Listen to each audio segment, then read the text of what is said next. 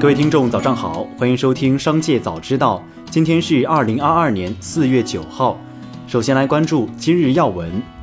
四月八号上午，一段主题为“明天开始所有团购都暂停了”的聊天记录截屏在圈群传播。上海辟谣平台后台接到大量求证需求，经询问，上海新冠疫情防控指挥部生活物资保障专班答复上海辟谣平台，没有发布过此信息。本市督促全市商业网点、物流节点落实疫情防控措施，尽快开业运营，保工人员尽快返岗，充分发挥市场力量，保障市民生活需求。同时，从聊天记录看，这是别有用心者移花接木，恶意造谣，制造恐慌。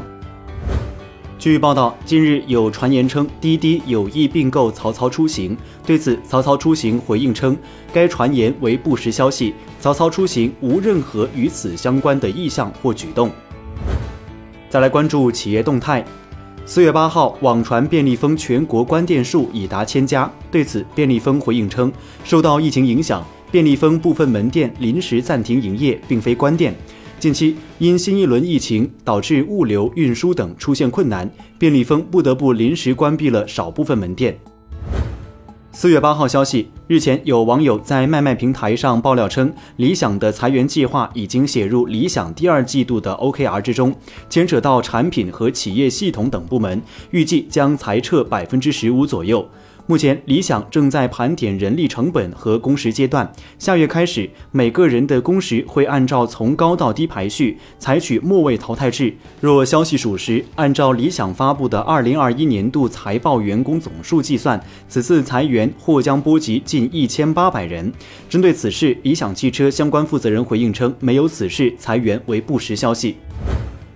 有报道称，恒丰银行广州分行一客户经理表示可申请接力贷，此举涉嫌违规。就此，恒丰银行广州分行表示，经查，恒丰银行总行和广州分行均没有任何接力贷房贷产品。四月八号，有消息称，喜茶创始人聂云辰以二点七亿元的低价拿下许家印打折出售的深圳湾一号九百八十平米豪宅。喜茶否认这一传言，称纯属不实信息。据媒体此前报道，许家印在变卖深圳的豪宅原价四亿元，为抵债降至二点八亿元抛售。据腾讯年度报告显示，二零二一年腾讯总裁刘炽平薪酬总额为三点二三亿元，相比二零二零年的四点二七亿下降百分之二十四。而马化腾二零二一年薪酬为四千四百一十万元，同比下降百分之二十五。二零二一年腾讯总薪酬为九百五十五点二三亿元，同比增长百分之三十七点一。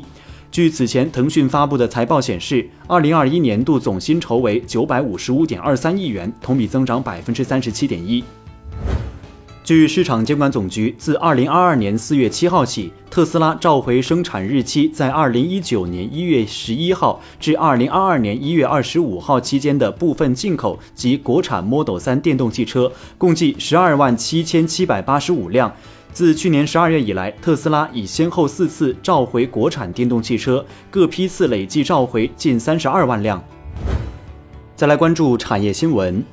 四月八号消息，近期网传多家大型互联网企业进行大规模裁员，并引发舆论热议。对此，中国网信网对腾讯、阿里巴巴、美团、京东等十二家互联网企业用工和业务发展情况进行约谈。经统计，二零二一年七月到二零二二年三月中旬，腾讯、阿里巴巴、字节跳动、美团、拼多多、快手。百度、京东、网易、微博、哔哩哔哩、蚂蚁集团等十二家企业总离职人数为二十一点六八万人，总招聘人数为二十九点五九万人，净增用工七点九一万人，其中十一家企业招聘人数多于离职人数。